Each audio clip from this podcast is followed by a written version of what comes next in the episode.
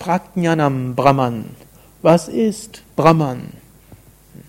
Brahman ist nicht in Worte zu fassen. Wenn wir sagen Aham Brahmasmi, ich bin dieses Brahman, dann weiß man immer noch nicht, wer ich bin. Also sagt man Prajnanam Brahman. Bewusstsein ist Brahman. Dieses Absolute, das Unendliche, was ich bin, das ist Bewusstsein. In Prajna steckt sowohl Bewusstsein als auch Wissen dahinter. Wenn wir an allem zweifeln, an einem können wir nicht zweifeln, dass es Bewusstsein gibt. Die Welt sehen wir durch die Sinne und die Sinne können uns trügen. Wenn wir träumen, träumen wir auch eine Welt und die Traumwelt erscheint wirklich, aber wenn wir aufwachen, ist sie verschwunden.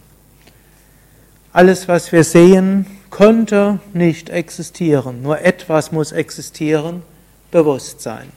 Und daher, das Absolute, das Unendliche, das muss Bewusstsein sein. Hat auch Descartes gesagt in seinem Werk Meditationes. Daher stammt der Ausdruck cogito ergo sum. Ich denke, also bin ich.